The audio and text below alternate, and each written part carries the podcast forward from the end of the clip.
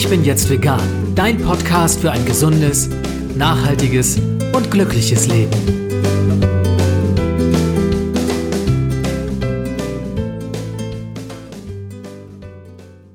Hey und herzlich willkommen zum Ich bin jetzt vegan Podcast. Mein Name ist Jens Herndorf und ich freue mich, dass du auch in dieser Episode wieder dabei bist. Früher hieß es, Fleisch ist ein Stück Lebenskraft. Muskeln, Macht und Männlichkeit waren die Attribute, die mit dem Konsum von Fleisch einhergingen. In Zeiten nahezu alle Lebensbereiche umfassender Selbstoptimierung unterliegt jedoch diese Vorstellung einem zunehmenden Wandel.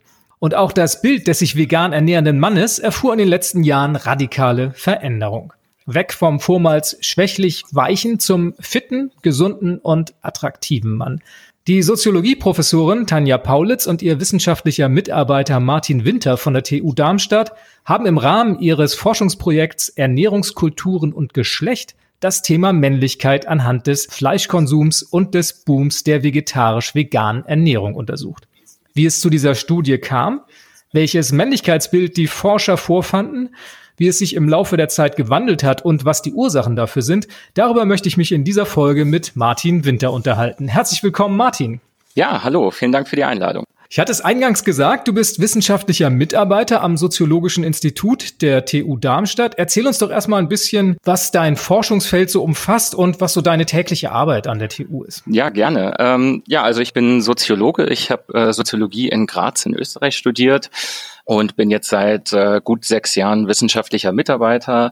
Und so meine Arbeitsschwerpunkte liegen im Wesentlichen im Bereich der Kultursoziologie, ähm, der Geschlechterforschung und der Wissenschafts- und Technikforschung, wo ich vor allem mit qualitativen Methoden arbeite. Also jetzt nicht mit Statistiken oder so, sondern mit Interviews, Beobachtungen und so weiter. Ich habe ja, mich jetzt seit sechs Jahren so mit dem Thema Ernährung beschäftigt. Vorher ähm, war ein anderes Thema von mir auch die Musik, also sehr viel Musiksoziologie vorher gemacht und ähm, ja, jetzt seit sechs Jahren eben arbeite ich äh, an meiner Promotion, die ich jetzt auch hoffentlich bald fertig habe, eben zum Thema so Veganismus und Männlichkeiten. Ähm, unter anderem hatten wir auch jetzt hier ein Forschungsprojekt, eben was du gesagt hast, zu Ernährungskulturen und ja, das machen wir im Wesentlichen seit sechs Jahren. Ich habe auch unter anderem schon ähm, mehrere Seminare mit Studierenden äh, dazu gemacht, also wo, wo die Studierenden auch quasi rausgegangen sind, selber geforscht haben. Und ja, selber bin ich auch rausgegangen, habe geforscht und ähm, schreibe das jetzt zusammen in äh, ja, eine Studie, die dann hoffentlich nächstes Jahr fertig ist. Woher kommt dieses Interesse am Thema Veganismus im Speziellen? Du hast gesagt, Ernährung. Zum einen ist dein Thema jetzt ganz speziell Veganismus. Hast du da einen persönlichen Draht zu, einen persönlichen Bezug? Also einen persönlichen Bezug auf jeden Fall auch. Also ich ernähre mich auch vegan, aber das ist jetzt für mich privat kein besonderes Thema. Also auch weil es eben in der Arbeit tägliches Thema ist. Und Veganismus ist soziologisch dann eigentlich aus sehr, sehr vielen Gründen sehr interessant. Also vor allem, weil sich einerseits am Veganismus auch die vermeintliche Normalität des Fleischkonsums äh, eben gerade durch die Abweichung untersuchen lässt. Also das, was vermeintlich normal ist, daran eigentlich erkennbar wird, wenn man eben so eine Abweichung sich anguckt. Und das Zweite, was eben auch ja, sehr interessant daran ist, ist dieser ja, sogenannte Veggie-Boom. Ich mag diesen Begriff eigentlich nicht so gern, aber ähm, also eben, dass es seit zehn Jahren eigentlich eine eine Entwicklung gab, dass es so sehr, sehr viel Aufmerksamkeit für gerade vegane Ernährung gab. Und das ist einfach interessant, sich so einen sozialen Wandel da anzugucken. Was passiert da? Was passiert da genau? Wer ernährt sich jetzt wie und was, was passiert da? Ernährungssoziologie ist ja noch gar nicht so lange präsent, beziehungsweise es ist ein Fachgebiet, das sich ja erst, wenn ich richtig informiert bin, in den 90er Jahren in Deutschland rausgebildet hat. Du hast so ein bisschen skizziert, was am Veganismus interessant ist. Was interessiert den Soziologen generell an Ernährung? Also an Ernährung sehr, sehr viel, also weil es mm, ja ein Phänomenbereich ist, der, der eigentlich ja das ganze, das ganze Leben betrifft. Ja, also ähm, eigentlich finden wir überall Bezüge zu Ernährung. Also sehr fundamental sind halt auch Dinge wie Arbeitsteilung, also wo, wo dann auch Geschlecht relevant wird. Es ist eine Frage äh, der sozialen Position, ja, also Klassenungleichheiten. Ne? Was kann ich mir überhaupt leisten zu essen? Ist, ist Essen auch eine Frage dessen, des Mangels? Ja? Muss ich jeden Tag irgendwie darum kämpfen, was zu essen zu haben? Oder ist es eine Frage des Überflusses? Muss ich mich entscheiden? Ne? Und wie entscheide ich mich da? Und ähm, das sind einfach Themen, die, die jetzt auch sehr, ja, seit einigen Jahren äh, in der Soziologie vermehrt ankommen. Dezidiert Ernährungssoziologie wird in Deutschland seit den 90er Jahren gemacht. Es gab vorher einige wichtige Veröffentlichungen, also es war immer da, aber jetzt nie so in in einem riesen eigenen Forschungsgebiet. Ja. Man, man sagt immer so, es gibt so die Bindestrich-Soziologien, also zum Beispiel Sportsoziologie ja, oder so etwas. Und das, das gibt es eben erst seit kurzem, dass es auch eine institutionalisierte Ernährungssoziologie gibt. Also, aber es gab eben auch schon einer der, äh, der ersten deutschen Soziologen, Georg Simmel, hat 1910 schon einen Text über die Mahlzeit geschrieben. Also es war irgendwie immer präsent, aber so, so richtig Fahrt aufgenommen hat es jetzt eben seit den 90er Jahren und in, in den letzten fünf bis zehn Jahren noch mal mehr. Da muss man sich ja fast wundern, weil bei der Omnipräsenz der Ernährung, wie du es gerade geschildert hast, lag es ja im Grunde auf der Hand, dass sich früher oder später die Soziologie damit auseinandersetzen müsste. Ja, auf jeden Fall. Es ist auch, also es, man findet in, in tatsächlich immer vielen Texten auch immer so, so Hinweise daran, wie, dass es eigentlich ein sehr interessantes Thema ist und dass sich daran eigentlich auch sehr, sehr viele Dinge, die uns generell als Soziologen und Soziologinnen interessieren, daran festmachen lassen und daran studieren lassen. Ja, es ist dann fraglich, warum das nicht ist. Also man kann da Vermutungen anstellen, dass es halt nicht als relevant erachtet wurde oder halt einfach so gewöhnlicher Bereich, vor allen Dingen aber auch ein Bereich ist, der, der lange im Privaten angesiedelt war. So, und dass es deswegen eben nicht die Aufmerksamkeit bekommen hat, die es eigentlich verdient gehabt hätte vielleicht. Jetzt beschäftigt ihr euch in eurer Studie ganz dezidiert mit dem Thema Ernährungskulturen und Geschlecht. Da liegt natürlich auch die Frage auf der Hand, seid ihr die Ersten, die sich ganz explizit mit dieser Fragestellung auseinandersetzen oder gab es da Vorbilder in anderen Ländern? In welchem Kontext seht ihr euch da, was diese Studie anbelangt? Es gibt auf jeden Fall äh, sehr, sehr viele Studien dazu, auf die wir uns auch beziehen. Also ähm, es gibt in, im deutschsprachigen Raum zum Beispiel äh, von 2004 eine sehr umfassende Studie von, von Monika Setzwein, die heißt Ernährung, Körper, Geschlecht, wo sie das Thema sehr, sehr umfassend aufgearbeitet hat. Es gab in den, in den letzten Jahren eben sehr, sehr viele ähm, Veröffentlichungen zentral, auch in, in einer der zentralen Zeitschriften oder, oder wissenschaftlichen Zeitschriften für die Geschlechterforschung. Gab es ein Themenheft dazu 2012 und ähm, was, was auch eigentlich ein, ein zentraler Referenzpunkt ist, ist, ist ein, ein Teil von der Studie von Pierre Bourdieu. Das ist einer der bekanntesten Soziologen aus Frankreich, der hat in den 60er und 70er Jahren eine, eine riesen Studie gemacht, die heißt Die feinen Unterschiede, das ist ein, eines der berühmtesten soziologischen Bücher, wenn man so will. Und ähm, da ist auch ein, ein sehr, sehr umfassender Teil eben auch vor allem auch zu, zur Frage von Fleisch und Männlichkeit und zur Frage, wer ist eigentlich was drin und was, was drückt sich darin aus. Also da gibt's schon, schon sehr, sehr viel dazu und ähm, wir untersuchen jetzt eben die, diese Frage nach dem Zusammenhang von Geschlecht eben an, an diesem Ernährungswandel, den wir jetzt gegenwärtig beobachten können, eben anhand des stärkeren Aufkommens der, der veganen, vegetarischen Ernährung. Du hast das Aufkommen der vegan-vegetarischen Ernährung erwähnt, was der inhaltliche Anlass eurer Studie ist.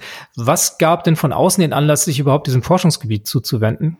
Ja, also einfach, dass es so ein interessantes Thema ist, wo es einfach sehr, sehr viele ähm, also einerseits eben sehr, sehr viele Wandlungsprozesse gibt, die wir jetzt auch mit der Forschung begleiten, so, um, um da auch ähm, Verständnis dafür zu gewinnen. Das ist das eine. Das zweite ist, dass, dass wir es eben auch als einen sehr, sehr interessanten Gegenstand fanden, um nochmal generell ganz grundlegende sozialtheoretische Fragen zu Geschlecht, zum Körper, zu Lebensmitteln zu stellen. Also auch nochmal zu fragen, was, was produzieren wir da eigentlich, wenn Fleisch oder eben Fleischalternativen hergestellt werden? Was ist das eigentlich? Was und, und welche, welche sozialen oder welche gesellschaftlichen Faktoren spielen dabei eine Rolle? Und ja, als, als drittes eben das, das ist noch ein, ein Feld, wo es eben viele, viele so Desiderate gibt. Ja, also wir nennen das immer Desiderat, wenn es irgendwo eine, eine Forschungslücke gibt. Und ähm, da haben wir einfach hier gesehen, oder eben auch meine, die Professorin, mit der ich zusammenarbeite, hatte einige spannende Dinge gesehen und ähm, das dann eben initiiert, dass wir daran jetzt arbeiten. also mir, mir die Stelle gegeben und äh, ja, jetzt arbeite ich daran. Ja, spannend. Wir kommen gleich zu den ersten Erkenntnissen, die ihr aus euren Forschungen gezogen habt. Erzähl uns ein bisschen, wie geht man da systematisch, wie geht man da inhaltlich vor? Welche Quellen zieht man da zu Rate? Auf welcher Basis habt ihr quasi eure Daten gesammelt für die Studie? Ganz grundsätzlich sozusagen, wenn man anfängt, sich, sich mit so einem Thema auseinanderzusetzen, sichtet man natürlich die Literatur, also schaut sich eben den Forschungsstand an, und äh, entwickelt daraus eben so, ein Interesse an, an einem bestimmten Gegenstand. Und wie ich ja eingangs gesagt habe, so ein Schwerpunkt auch so die, die Wissenschafts- und, und Technikforschung Und da ist eben nochmal so, so ein bisschen die, die Wahl quasi auf die, auf die Herstellung, die technische Herstellung von Fleisch und Fleischalternativen gefallen. Und ähm, zum anderen eben auch nochmal die Frage, welches Wissen ist dann damit verbunden? Also welches Wissen steckt dann in der Fabrikation, aber auch eben in dem Wissen über Ernährung und aber auch in dem Wissen, welches auch die, die Konsumierenden dann sich aneignen können, zum Beispiel in Form von Kochbüchern. Also das war also eine der ersten Explorationen, die, die, die ich dann gemacht habe, mir eben Kochbücher anzugucken und die zu analysieren. Ähm, was, was steckt da drin? Welche ähm, Personen werden da angesprochen? Für wen ist das? Was sind das für Gerichte? Wie werden die verkauft und so weiter? Das war so der, der, der Anfang und dann im Rahmen von dem Forschungsprojekt, was wir durchgeführt haben, sind dann zwei weitere Dinge dazugekommen. Das eine waren so teilnehmende Beobachtungen bei Ernährungsmessen, also bei, bei veganen Messen war ich und ich war aber auch bei Messen für zur technischen Herstellung von Lebensmitteln. Ich war auch bei einer Messe so als Kontrastfall eben zur so eine Schlachtereimesse. Ich war bei der Anuga Messe in Köln. Das ist die, ich glaube, die größte, auf jeden Fall eine der größten Ernährungs- oder Lebensmittelmessen der Welt, wo eben dann aber auch hauptsächlich, also was eine Fachmesse ist, wo dann eben keine nicht die Konsumierende, keine EndverbraucherInnen, wie es heißt, äh, da sind. Und auf diesen Messen habe ich, ähm, also vor allem auf den veganen Messen habe ich auch mit, mit den KonsumentInnen gesprochen, habe mit VerkäuferInnen gesprochen, habe selber mich dort aufgehalten, was, was passiert dort, was sind da auch vor allem für Rahmenbeiträge, ne? also welche, welche Themen werden da angesprochen, nochmal so in Form von welches Wissen wird auch vermittelt und habe sehr, sehr viele ähm, auch Broschüren, Dokumente eingesammelt, die ich eben analysiert habe, ähnlich wie die Kochbücher. Und habe dann als, als zwei, zweiten Strang habe ich quasi klassisch Interviews geführt mit ErnährungswissenschaftlerInnen, mit VertreterInnen verschiedener Organisationen im Bereich ähm, vegane Ernährung oder Ernährung generell ja, äh, ziemlich umfangreich, verschiedene Dinge, also sehr, sehr, sehr, sehr breit. Also es waren jetzt nicht, nicht eben im, im Sinn von, von einer Einzelinterviewstudie, wo ich jetzt nur Konsumierende befragt habe, sondern das ist eben ein, ein eher kleiner Teil dessen gewesen. Und vor allem auch nochmal mit diesen Messen auch sehr, sehr stark im, im Bereich von, von einer sehr auf den Verkauf, dass man möglichst viele erreicht, gerichtet. Also jetzt zum Beispiel sowas wie ein Veganismus, der sehr stark mit der Tierrechts- oder Tierbefreiungsbewegung verbunden ist, den habe ich jetzt nicht untersucht versucht. Also das, das ist ein, ein, Thema, also der sehr stark subkulturell verortet ist, den, den habe ich jetzt eben nicht untersucht. Mhm. Das ist nicht drin. Da muss man dann irgendwann eine Entscheidung treffen, zum, was kann ich untersuchen und was nicht. Und das fanden wir eben interessant, also nochmal zu gucken, wie verkauft sich quasi der Veganismus oder eben veganes Essen dann in dem Fall, wenn es an die Konsumentinnen möchte, wenn es möglichst viel verkaufen möchte, in den Mainstream möchte. Da ist dann die Männlichkeit ganz besonders in euren Fokus gerückt. Da muss man natürlich auch die Frage stellen, wie definiert ihr Männlichkeit in dem Moment? Welches Konzept liegt eurem Männlichkeitsbegriff zugrunde?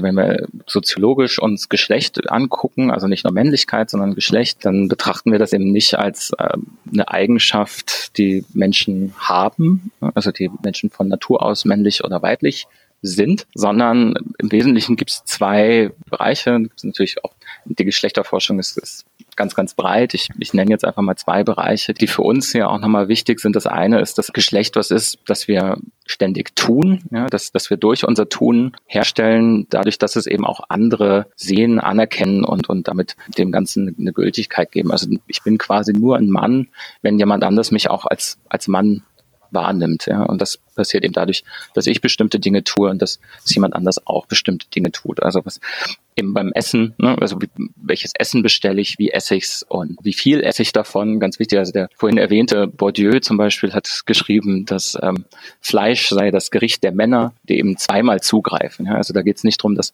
dass Frauen kein Fleisch essen, ne? sondern eben weniger. Das ist nicht diese, diese strikte Grenze, ne? Männer essen Fleisch, Frauen keins, sondern dass es da eben auch um die Menge geht, darum, welches Fleisch gegessen wird. Ne? Geht es um ein Steak oder geht es um Huhn ne, zum Beispiel.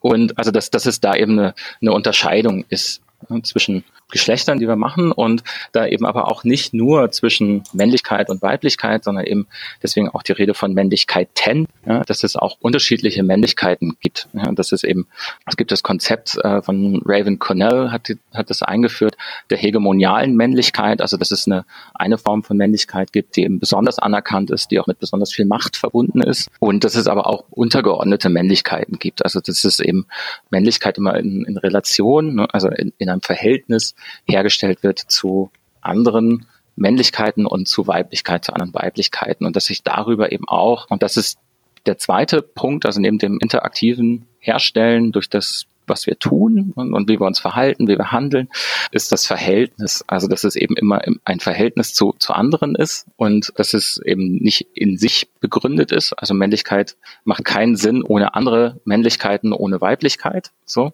Und dass sich das aber auch ausdrückt in, in sozialen Strukturen. Ja, also welche Position kann man erreichen? Welche, welche Macht ist damit auch verbunden? Wer ist zuständig auch für Fragen der Ernährung? Ja, wer, wer, ist, wer ist zuständig für den privaten Bereich, ne, was als traditionelle Frauenrolle gilt, ne, die, die Zubereitung von Essen für andere, das eben der strukturell zugewiesene Platz ist, war. Ne? Und Männlichkeit eben mit, mit rausgehen äh, in der Öffentlichkeit, äh, arbeiten, äh, verbunden ist. Martin, du hast gerade die verschiedenen Einflussfaktoren genannt, die sich auf so ein Männlichkeitsbild, nenne ich das jetzt mal vereinfacht, äh, auswirken und die Form, wie sich Männlichkeit darstellt. Mhm. Jetzt frage ich mich natürlich, kann ich Veganismus jetzt als einen Einflussfaktor überhaupt nehmen, um daraus ein Männlichkeitsbild abzuleiten? Denn Männlichkeit ist ja auch immer gesellschaftlich definiert. Ne? Mhm. Das äh, setzt sich ja auch zusammen aus dem, ja, in welchem Kontext ich mich mit anderen bewege, was so zeitgeistige Strömungen sind, um das jetzt mal ganz einfach und populärwissenschaftlich zu sagen. Ich nenne jetzt einfach nur mal die MeToo-Debatte Debatte beispielsweise. Ähm, so, äh, daraus entwickelt sich ja auch eine gewisse Form von Männlichkeit oder Männlichkeiten möglicherweise sogar. Ähm, wie kann man solche Einflussfaktoren jetzt im Hinblick auf den Veganismus ausschalten und sagen, diese Dinge, die du da attestierst in deiner Studie, die du feststellst, die du als Ergebnis dann nachher festlegst, die sind jetzt auf den Veganismus zurückzuführen. Wie kann man da verfahren? Ja, also erstmal will ich das gar nicht ausschalten. So, ne? also das ist ja auch nochmal eine Frage, was, wenn ich jetzt quasi auf diese Messen gehe, ne, was, was passiert da? Also ähm, da interessiere ich mich eigentlich erstmal für alles, was, was da thematisiert wird und untersuche eben nochmal die Frage, wie, also Fleischalternativen, also ne, Tofu-Wurst und so, wie das jetzt mit Männlichkeit zusammenhängt. Ja? Also nochmal relativ wenn man so will, kleiner Teil, an dem sich ja aber sehr, sehr viel ablesen lässt. Also nochmal, wie gesagt, nochmal vor allem diese Norm, ne, was, was hängt eigentlich damit zusammen, dass Männer Fleisch brauchen, ja, was, was uns zum Beispiel in der in der Werbung begegnet. Genau, lass uns da doch mal einhaken. Wo kommt dieses Bild her? Was hat uns zu diesem Glauben geführt, dass es so sein muss? Wo das herkommt, ähm, gibt es natürlich ähm, viele, viele verschiedene ähm, Dinge, die da relevant sind. Ein sehr, sehr wichtiger Punkt ist, da müssen wir so 100 bis 150 Jahre, vielleicht ne, einen kleinen Tick mehr noch zurückgehen, uns also zum einen angucken, wie, wie ist eigentlich das aufgekommen, dass das Fleisch total wichtig ist. Und ähm, da gibt es historische Studien, die zeigen, also äh, ein, ein Hist Historiker, Ole Fischer, hat gezeigt, wie sich eben so im 19. Jahrhundert in der Ernährungswissenschaft das Bild durchsetzt, dass man Fleisch auch in, in, in größeren Mengen konsumieren kann und dass es dann eben in weiterer Folge auch mit, mit Muskelaufbau verbunden wurde. Also dieses Bild ist verhältnismäßig neu. Dieses Wissen hat sich mit der Zeit dann durchgesetzt und das ist dann halt äh, übertragen worden in der Zeit der Industrialisierung, ähm, wo sich dann eben ausgehend eben von diesen ernährungswissenschaftlichen ähm, Erkenntnissen dafür gesorgt wurde, dass das vor allem eben die arbeitenden Männer, ne, also das heißt ja aber nicht nur, dass nur Männer in den Fabriken gearbeitet haben, in der Arbeiterinnenklasse, das waren nicht nur Männer, aber es wurden eben vor allem Männer mit ausreichend Fleisch versorgt und später dann eben auch Soldaten. Und dieses Bild hat sich dann kulturell gehalten, das dann eben, eben vor allem sich, sich gefestigt hat in, in der ähm, in der Zeit nach dem Zweiten Weltkrieg, wo eben auch sich das, was ich vorhin auch angesprochen habe, dieses traditionelle Geschlechterarrangement herausgebildet hat mit dem, mit dem Mann, mit dem Ernährer der Familie, der rausgeht, ähm, das Geld verdient und der, der Frau, die eben das Essen zubereitet und dann eben dass der Mann ne, als Oberhaupt der Familie das größte, erste, schönste Stück vom Braten bekommt, um eben auch seine körperliche Stärke für die Arbeit dann wieder zu bekommen. Und wenn wir jetzt quasi auf, auf, den, auf die heutige Zeit gehen, gerade dieses, dieses Bild der körperlichen Stärke, was, was eben sehr, sehr stark mit Männlichkeit verbunden ist und was eben dann sehr, sehr wichtig ist für viele, eben zu zeigen, so ich ich kann auch jetzt irgendwie auf Fleisch verzichten und äh, kann trotzdem eben dieses dieses Bild von Männlichkeit, was eben ne, mit, mit mit mit mit Stärke, mit Kraft ähm, verbunden ist, und kann das aber trotzdem herstellen, ne, indem mein Körper auch diese bestimmten Muskeln hat, ja, auch wenn die ja für die meiste Arbeit, die wir machen, gar nicht mehr notwendig sind. Genau, da wollte ich gerade einhaken. Das ist ja eine ziemliche Diskrepanz, ne? Weil du sagst es gerade, für den Lebenserhalt, für den Lebenserwerb sind diese Muskeln nicht mehr notwendig. Trotzdem zelebrieren wir das heutzutage mehr denn je. Wie kommt es dazu? Ich würde sagen eben, dass das ist mit, mit, mit dieser sehr, sehr starken Fokus auf den männlichen Körper, ähm, also, ne, also mit Fitnessstudios und ähm, bestimmter Ernährung dazu und so, dass es da eben auch nochmal darum geht, bestimmte Körper eben herzustellen, zu machen, ne, seinen Körper in bestimmter Weise zu, zu bearbeiten, zu formen, um darüber auch eben die, die Differenz, ja, das Verhältnis zu anderen Männern, die das eben nicht tun, zu Schwächlingen zum Beispiel, aber eben auch zu, vor allem zu Frauen herzustellen und abzusichern. So, da geht es um, um, um, um Grenzung, Abgrenzung, Unterscheidung und das heißt aber nicht, dass man das unbedingt bewusst macht. Ne? So, also das, das ist immer auch nicht so, ich mache das jetzt deswegen, sondern ähm, da geht es eben um, um auch andere Formen der Anerkennung, die damit verbunden sind. Was ich hier in dem Zusammenhang ganz besonders spannend finde, ist ja, dass wir beim Veganismus an sich eher über eine Randbewegung reden. Also die Anzahl der Menschen, die in Deutschland vegan leben, die ist relativ gering. Warum wird denn dann gerade Veganismus als Mittel zur Anerkennung herangezogen und die Frage ist, ist das überhaupt eine soziologische Fragestellung? Das sind sehr viele soziologische Fragen. Also das eine, ähm, die, der Punkt mit der mit dieser Diskrepanz, ja, dass, dass wir eben ja, so um die ein Prozent ähm, Personen haben, die sagen, dass sie sich vegan ernähren und dann aber eben diese, diese, diese recht große Präsenz veganer Ernährung, sei es in den Medien, auch wenn es mittlerweile ein bisschen weniger geworden ist, aber auch in den, in den Supermärkten und so weiter und äh, das jetzt eben auch große internationale Konzerne, die, die sonst im Fleisch herstellen, ähm, auch vegane Produkte produzieren. Das, das hängt mit, mit, mit, mit sehr vielen Dingen zusammen, auch eben mit, mit so nochmal der Frage, um, um den Schwenk wieder zu, zu den Körpern zu kriegen, ähm, was mache ich mit meinem Körper? Also das heißt, dass sehr, sehr viel Verantwortung für den Körper auf die Individuen übergegangen ist. Also dass es nicht mehr darum geht, ähm, dass man im Krankheitsfall versorgt wird, sondern dass es darum geht, ähm, sich fit zu halten, ja, präventiv gegen Krankheiten zu sein. Das ganz, ganz stark gegen Adipositas und Fettleibigkeit stigmatisiert wird. Ja und dass eben sehr, sehr viel mit, mit, mit mangelnder Selbstdisziplin äh, verbunden wird, auch oft mit, mit, mit so einer Abwertung einhergeht ähm, als sogenanntes Unterschichtsproblem, weil die ja falsch essen würden. Ne? Also wo dann unterstellt wird, die, die seien ja selber schuld. Und dass daraus eben eine sehr, sehr starke Verantwortung der Einzelnen hergestellt wird für die eigene Fitness, ja, und auch zu signalisieren, ne, ich, ich bin auch leistungsbereit, ähm, ich kümmere mich um mich selbst, ich habe Disziplin, ich schaue auf meine Ernährung, ich gehe dreimal die Woche ins Fitnessstudio und so weiter, womit eben ja der Abbau auch, auch sozialer Sicherheiten aufgefangen werden kann ja, oder versprochen wird, das zu tun. Was ich total spannend daran finde, ist, dass ja im Grunde der Veganismus, wenn man sich die Historie so ein bisschen anguckt, aus einer ganz anderen Ecke kommt. Da wurde ja zu Anfang ein ganz anderes Männlichkeitsbild gepflegt oder zelebriert. Das kommt ja eher so aus dieser Straight Edge, aus der Tierrechtsbewegung. Punkrock spielt eine Rolle. Das ist ja, ja. ein vollständig anderes Männlichkeitsbild als das, was du heute skizzierst. Wie kam es überhaupt hm. zu dieser Entwicklung?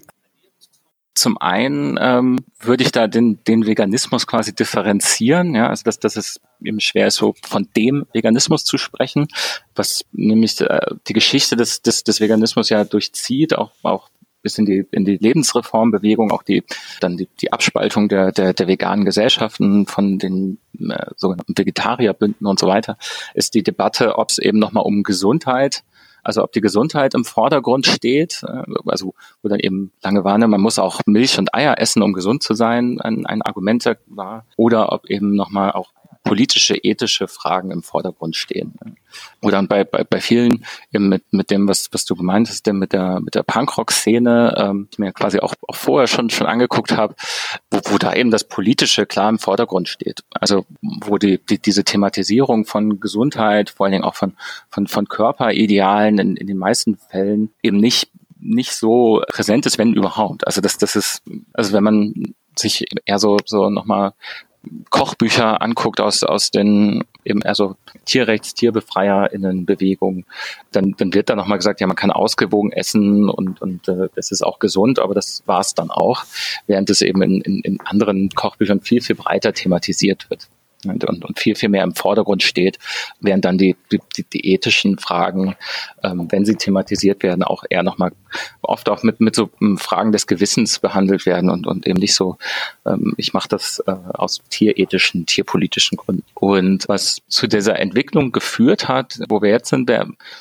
eine, eine These, die ich da auch, auch aufstellen würde, dass es eben diese Verschiebung im Gesundheitsbereich, die ich gerade skizziert habe, also hin zu der Selbstverantwortung, hin zu, hin zu dem, dass, dass ich eben schauen muss, was ich esse, dass es rauskommt aus, aus so einem traditionellen, gegessen wird, oft, was auf den Tisch kommt, also was, was quasi mit diesem Modell der 60er, 70er Jahre, ähm, was ich damit verbinden würde, sondern dass, dass, dass die Einzelnen eben dadurch auch verantwortlich werden dafür, was sie essen und ähm, sich eben angerufen werden, die, diese Entscheidung auch entsprechend zu treffen und gegebenenfalls zu begründen. Ja?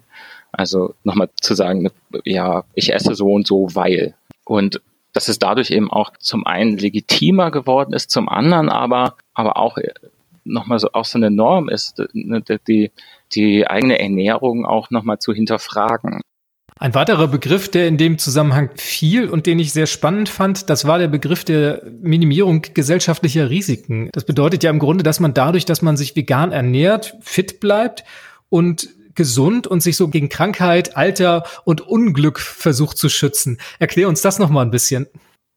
Das ist dann äh, eben, wie gesagt, so ein, so ein, Versprechen, was gemacht wird, womit auch eben man, man selbst verantwortlich gemacht wird für das, was einem passiert. Ja? Also dass die Einzelnen dann eben dafür verantwortlich sind, dass sie sich vor Gesundheitsrisiken schützen. Ja, dass, dass gesagt wird, ja, wenn du viel Fleisch isst, ja, dann ist dein Krebsrisiko so und so hoch, was dann quasi impliziert, ja, wenn du dann äh, irgendwann äh, erkrankst, ja, dann ne, bist du auch irgendwie selbst schuld. Ne, also ganz salopp gesagt.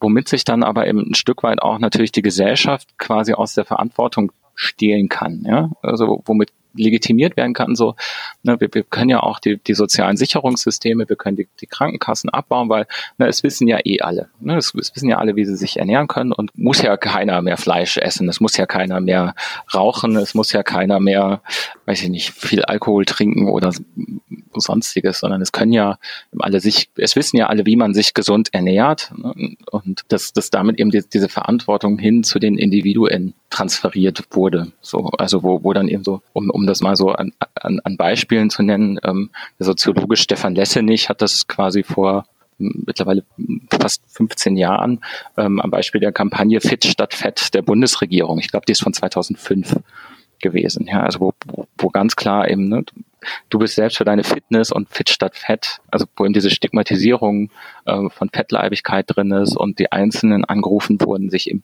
durch Ernährung, durch Sport fit zu halten. Ja. Und im, im gleichen Zuge, dass das Gesundheitssystem und die sozialen Sicherungssysteme abgebaut werden.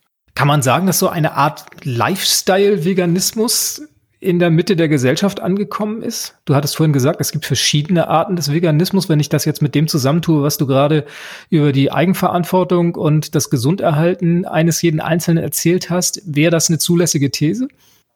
Ich würde nicht unbedingt von, von, von so Lifestyle Veganismus sprechen, sondern dass man sehr viel beobachten kann und was, was ja auch von, von den verschiedenen NGOs sehr forciert wird, sind so die, die sogenannten FlexitarierInnen. Also das, das, das eben gesagt, du, du musst nicht vegan sein, sondern es geht darum, den, den Fleischkonsum zu reduzieren. Also dass, dass es eben auch äh, anerkannter wird, dann eben mal das oder sehr oft, je nachdem, das vegetarische, vegane Gericht irgendwie, wenn man auswärts ist, zu bestellen oder auch eben zu Hause sich dann das Veggie-Schnitzel zu machen, statt äh, das Fleischschnitzel zu, zu machen. Ja, also das ähm, dass das eher das ist, was, was so häufig als, als, als Lifestyle-Veganismus be bezeichnet wird vielleicht gar kein Veganismus mehr ist in dem Sinn. Also in dem Sinn, dass, dass, es, dass Veganismus ja immer sehr stark auch mit so einer Eigendefinition, mit so einer Identität einhergeht und äh, auch mit so einer Positionierung ähm, und dass, dass das vielleicht was ist, was, was, was sich so nicht in, eben in der, in der Breite beobachten lässt. Das heißt, dass es eben nicht unbedingt darum geht zu sagen, dass der Veganismus in der Mitte angekommen ist, ähm, sondern dass es die veganen Lebensmittel sind, die Teil von bestimmten Lebensstilen sind, die eben aber auch sozial nochmal in, in bestimmter Weise positioniert sind, also wo es um bestimmte Schichten und Milieus geht, die das sehr, sehr stark machen, was eben auch vielfach ähnliche Milieus sind wie die, die auch, wo man auch feststellen kann, dass das da eher Personen sind, die, die eben VegetarierInnen oder VeganerInnen sind, also eher sehr bildungsstarke Milieus. Kann das im Einzelfall auch bedeuten, dass das eine ganz situative Entscheidung ist, dass ich mich in bestimmten Kreisen möglicherweise für eine vegane Ernährung entscheide, weil das gerade opportun ist und dem Männlichkeitsbild, das ich da repräsentieren möchte oder dem Geschlechterbild gerade entspricht? Oder ist das eher eine Entscheidung, die ja großformatiger getroffen wird?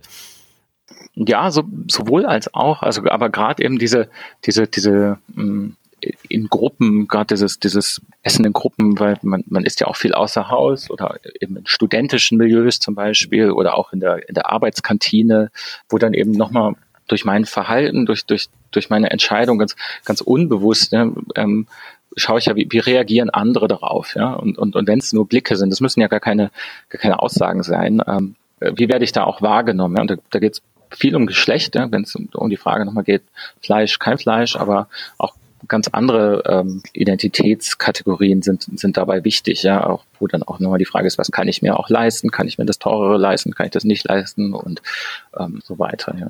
Genau, da hast du gerade einen spannenden Punkt genannt. Ich kann ja zum einen, das hattest du vorhin erwähnt, das durchaus auch als Abgrenzung nutzen, also als Ausgrenzung auch ganz explizit. Ich möchte mich von anderen abgrenzen.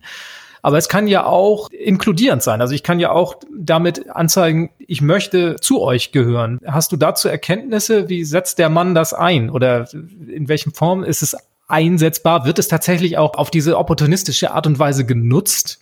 Also wenn es nochmal um so subkulturelle Geschichten geht, immer ein wichtiger Punkt der, der Zugehörigkeit. Ja. Also das ist eben in in, in, in einem bestimmten Kreisen dann halt auch eben die Norm ist, vegan zu essen. Ja, und wo es dann äh, ganz klar abgewertet wird, Fleisch zu essen. Also in, in bestimmten, was wir auch schon hatten, in bestimmten Punkrock-Szenen oder ähnlichen, wo es eben auch sehr, sehr starke Unterschiede gibt, aber ähm, doch teilweise ähm, Szenen da drin gibt, wo, wo es sich eben gehört, kein Fleisch zu essen. Ne? Also wo, wo das auch sehr stark normiert ist. Ja.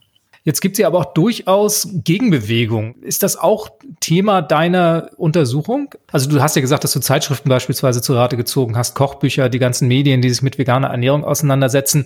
Man hat so ein bisschen das Gefühl, so eine Zeitschrift wie Beef beispielsweise, die sich auch ganz explizit an Männer wendet, ist so ein bisschen eine Antwort auf diese vegane Bewegung und so nach dem Motto, da möchten wir mal ein anderes Männlichkeitsbild gegensetzen. Ist das jetzt nur eine gefühlte subjektive Empfindung oder ist das tatsächlich so, dass es solche Bewegungen, ich nenne es mal, im Markt der Medien gibt?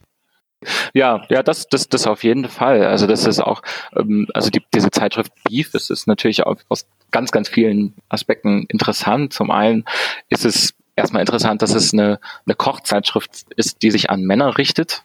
Also das ist auch neu, dass es das überhaupt gibt, dass Männer sich mit äh, Essen so auseinandersetzen. Also dass es eben eine eigene Zeitschrift gibt, die dann eben auch sehr ähm, eigentlich nur aus Fleisch besteht, wo es eben auch nochmal um, um, um so eine, ja, so eine, so eine Verteidigung auch, auch, auch geht. Ne? Also eben das mit dem, wie ich esse, dass, dass das irgendwie auch, ne, das, das ist ja ein sehr, sehr sehr, sehr wichtiger Teil ähm, von, von, von uns allen. Und wenn, wenn da jetzt in Frage gestellt wird, ne, wie, wie ich mich esse, ich muss das jetzt ändern, dann kann das natürlich in solcher Ab Abwehrreaktionen auslösen und ähm, man das eben auch nochmal explizit verteidigt, ja, im, im Sinn von, von Beef, was sich jetzt nochmal im eher nochmal an, an so, so ein auch höherpreisiges Segment äh, richtet, ähm, aber auch nochmal das eben die, diese Reaktion auf den, auf den äh, Vorschlag der Grünen 2013, so ein Veggie Day in öffentlichen Kantinen einzuführen,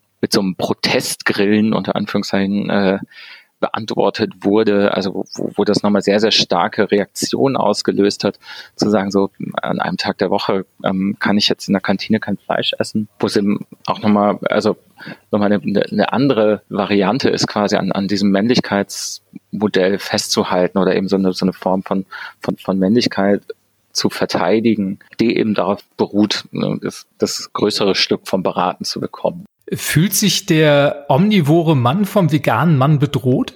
Das könnte man quasi daraus schließen, ja. Das sind, sind nochmal nochmal unterschiedliche Strategien. Also ich glaube, bedroht wäre, würde ich jetzt nochmal sagen, ist vielleicht ein bisschen zu stark. Also man könnte müsste sich vor allem nochmal dieses Verhältnis angucken, ne, worauf, worauf baut es auf? Das ist, das ist eben nochmal beim bei dem omnivoren Mann geht es um, um diese Selbstverständlichkeit, auch, auch die, die Selbstverständlichkeit eben auch in einer machtvollen Position zu sein, die eben sehr stark mit dem Fleisch verbunden ist, wo eigentlich qua Tradition verbunden ist, dass man eben groß und stark ist. Ja, mit, mit der Fleisch ist wird groß und stark. Und das aber, wenn man eben kein Fleisch ist, aus welchen Gründen auch immer, nochmal eben eine besondere Anstrengung notwendig ist, zu zeigen, so ich kann damit auch groß und stark sein. Ja?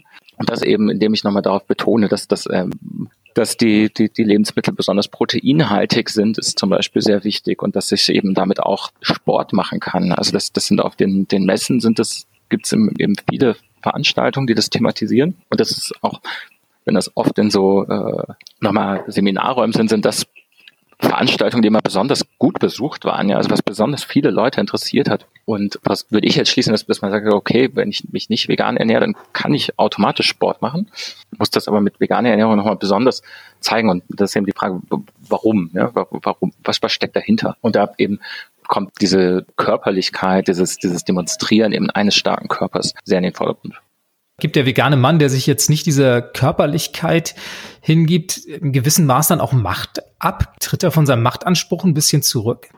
Wir analysieren das jetzt nicht unbedingt immer als so eine überlegte Handlung, ja, sondern eben, dass es nochmal so gesellschaftliche Normen sind und da ist natürlich klar, dass das jetzt nicht ähm, nicht alle äh, Veganer jetzt auch ähm, in die Muckibude pumpen gehen. Ja? Also aber dass es eben auch nochmal darüber eben ein Stück weit gesellschaftlich anerkannter wird. Ja, dass auch im, dann braucht man als ne, Mann, dann, wenn man eben kein Fleisch ist, vielleicht das irgendwann auch gar nicht mehr legitimieren, wenn eben quasi im, im gesellschaftlichen Diskurs, also in dieser Wahrnehmung, im Wissen darüber, quasi die, diese Verbindung von, von Fleisch und Stärke, wenn, wenn, wenn die eben nicht mehr so exklusiv ist, ja, wenn, wenn es, dass davon dann eben quasi auch, äh, dass das dann weit, weitergeht, ja, dass das eben quasi vegane Ernährung generell anerkannter macht. Also das in dem, in dem es eben ne, nicht, nicht mehr als Ernährung für Schwächlinge gilt, sondern ganz generell ähm,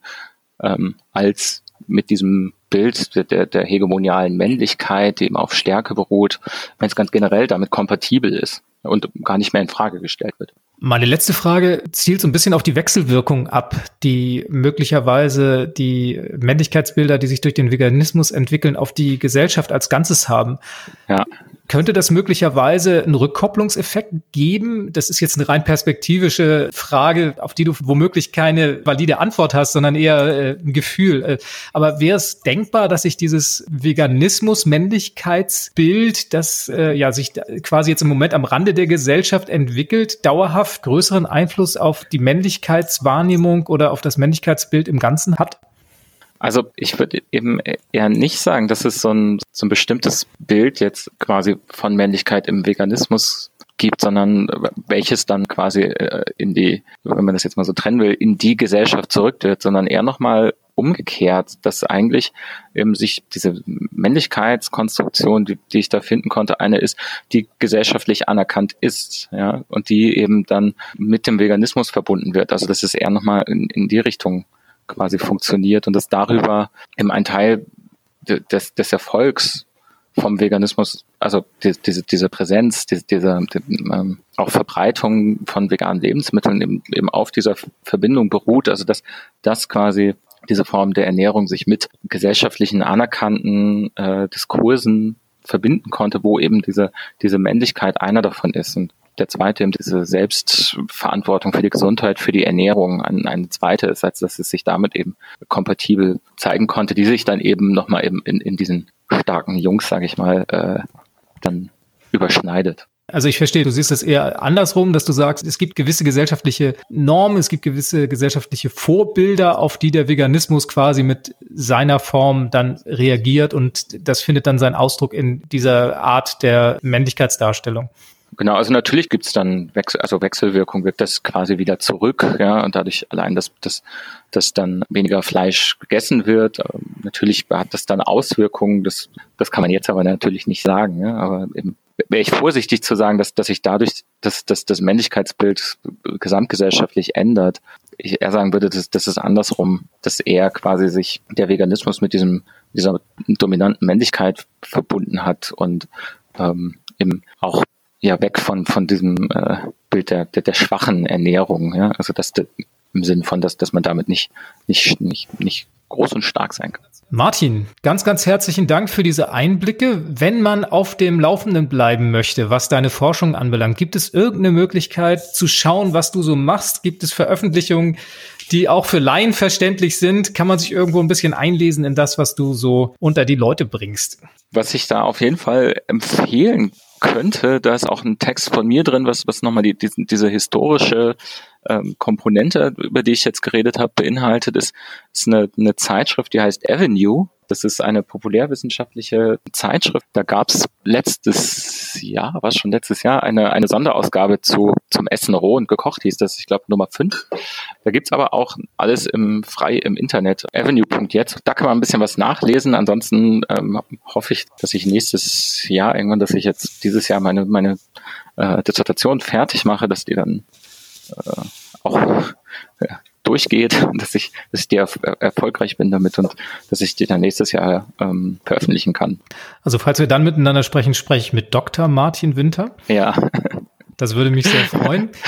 Martin, ich drück dir die Daumen für deine Arbeit. Ja. Ich finde, es war ein total spannender Einblick in deinen Forschungsbereich und sag nochmal ganz, ganz herzlichen Dank dafür, dass du hier beim Interview dabei warst. Ja, vielen, vielen Dank äh, für das spannende Gespräch. Ja, das war sie schon wieder, die 32. Episode des Ich bin jetzt vegan Podcast. Und heute zu Gast bei mir war Martin Winter vom Soziologischen Institut der TU Darmstadt. Und er hat uns spannende Einblicke in seine Arbeiten zum Thema Ernährungskulturen und Geschlecht gegeben und dort insbesondere zum Thema Männlichkeit. Und ihr habt unter anderem erfahren, warum Veganismus zum Thema der Soziologie wurde und dass es tatsächlich nicht nur eine Form des Veganismus, sondern ganz, ganz viele gibt und wie es insbesondere um das Verhältnis von Macht und Männlichkeit bestellt ist. Alle Links und Infos findest du wie immer bei mir auf dem Blog unter www.ichbinjetztvegan.de slash podcast 0 3.2 für die 32. Episode. Ich hoffe, du hattest viel Spaß beim Hören und ich freue mich, wenn du nächsten Monat wieder dabei bist beim Ich bin jetzt vegan Podcast. Bis denn. Tschüss. Das war Ich bin jetzt vegan, dein Podcast rund um ein gesundes, nachhaltiges und glückliches Leben. Wenn du Lust hast, schau doch auch mal auf meinem Blog vorbei. Unter www.ichbinjetztvegan.de findest du jede Menge Informationen rund um ein veganes Leben. Ich freue mich auf dich.